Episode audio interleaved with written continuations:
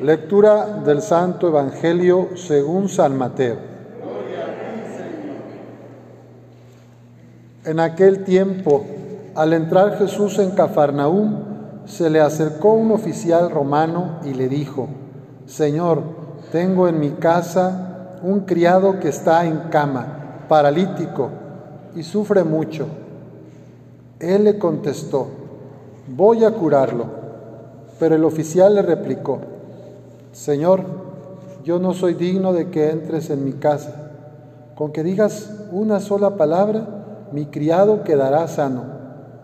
Porque yo también vivo bajo disciplina y tengo soldados a mis órdenes. Cuando le digo a uno, ve, él va. Al otro, ven y viene. A mi criado, haz esto y lo hace.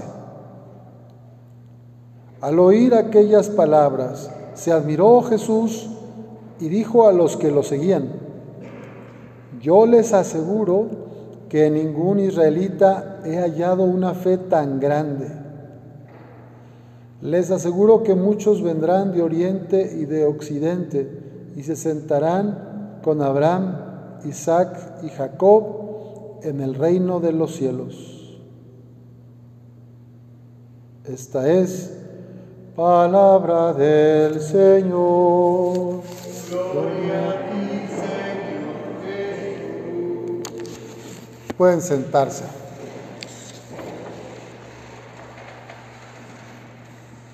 En este inicio del Adviento vamos a estar escuchando en la liturgia, en las primeras lecturas de la misa, textos del profeta Isaías. Ayer, domingo, se nos hablaba con estos símbolos tan hermosos que tienen que ver con la paz, la justicia. Y decía, de las espadas se forjarán arados y de las lanzas podaderas. Las espadas que sirven para matar, para agredir, para la violencia, se van a convertir en arados que sirven para preparar el campo, para que haya comida para todos para que nadie tenga hambre. Y las lanzas que también sirven para matar se utilizarán para hacer podaderas, para poder podar esas tijeras para cortar y tener los árboles frutales bien. Y hoy Isaías tiene otros símbolos hermosos de, del tiempo futuro, de, de este vástago que se espera. Isaías escribió alrededor de 800 años antes del nacimiento de Cristo. Y miren lo que dice, aquel día el vástago del Señor será magnífico y glorioso, el fruto del país será orgullo y esplendor de los sobrevivientes de Israel.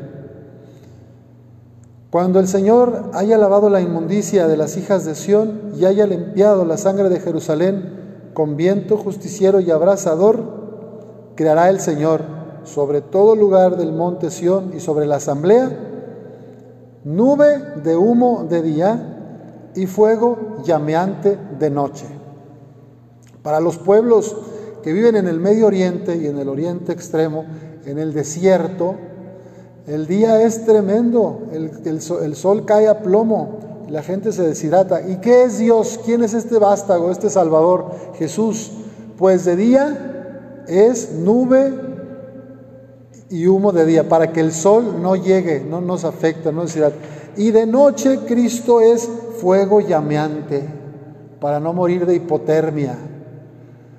En un mundo tan triste donde hay tanta injusticia, tanta opresión, tenemos a Jesús, que es nube de día y fuego de noche, para que nuestro corazón se mantenga encendido en el amor, para que podamos ser testigos de la misericordia de Dios, transmitiendo esperanza. Y luego el profeta tiene también esto, cuando venga el temporal o la lluvia, pues Cristo es abrigo y resguardo. 800 años antes de Cristo ya estaba diciendo el profeta del que iba a venir este adviento.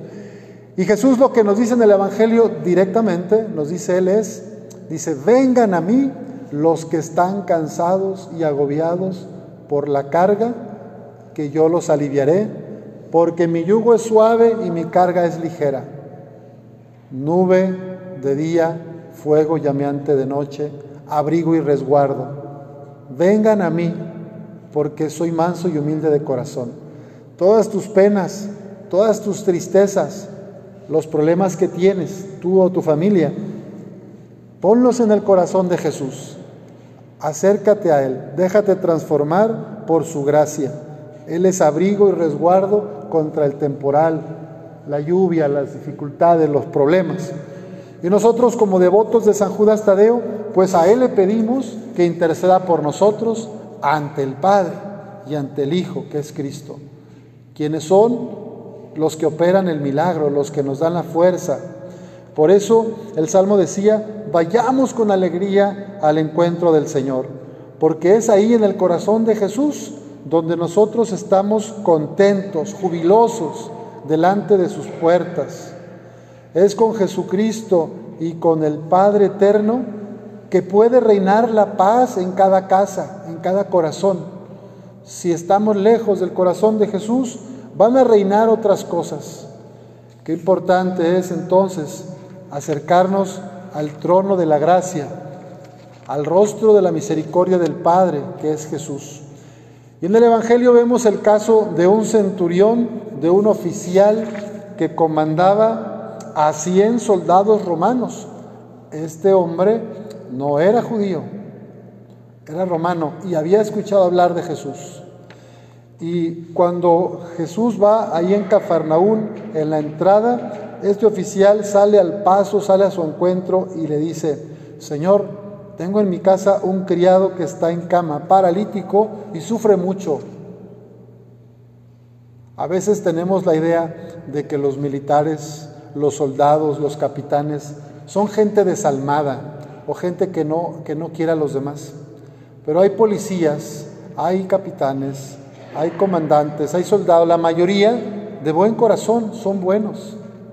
Y a veces por unos que hacen mal su trabajo o que son corruptos, metemos a todos en el mismo paquete.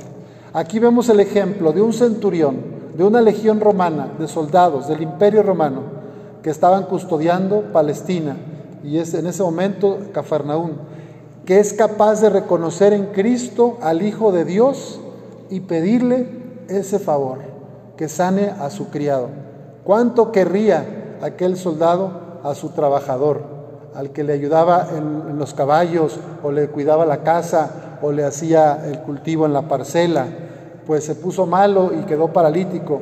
Y tanto lo quería que fue hasta Jesús y le dijo, por favor, haz algo por mi criado, haz algo por mi trabajador. Jesús dijo, voy a curarlo. Y de esta respuesta del oficial romano, nosotros todas las Eucaristías decimos esto. Señor, yo no soy digno de que entres en mi casa. Con que digas una sola palabra, mi criado quedará sano. Nosotros decimos, una sola palabra tuya bastará para sanarme, sanar mi alma, ¿verdad? Pues a este oficial le debemos, le debemos que en la liturgia de nuestra Iglesia Católica, en la Santa Misa, tengamos esta respuesta tan hermosa. Reconocer que Cristo Eucaristía es salud para nuestra alma, para nuestro cuerpo, para nuestro espíritu, para nuestra mente. Y el soldado, al decir esto, mostró una fe tan grande que el mismo Jesús le dice a los que lo seguían, admirado, yo les aseguro que ningún israelita he hallado una fe tan grande. En ningún judío había visto una fe tan grande. Este extranjero, este romano y soldado además, que tenía mala fama, fíjense la, fe que tuvo. Y que esa fe, con la gracia de Cristo, pues hizo que se sanara su colaborador, su trabajador. Pidamos al Señor que nos aumente la fe, que nos incremente la fe y que nos haga también partícipes de su misericordia. Sobre todo, que reconozcamos que Jesús está siempre allí donde hay paz, donde hay amor, que está en las personas también que están sufriendo y que nos llame a servir a los pobres, a los enfermos, a los lisiados, a las personas que la sociedad rechaza, los migrantes. Que el Señor nos conceda un corazón grande para poder estar en este adviento de pie preparados, sirviendo en esperanza a los demás, hasta que el Señor venga. Que así sea.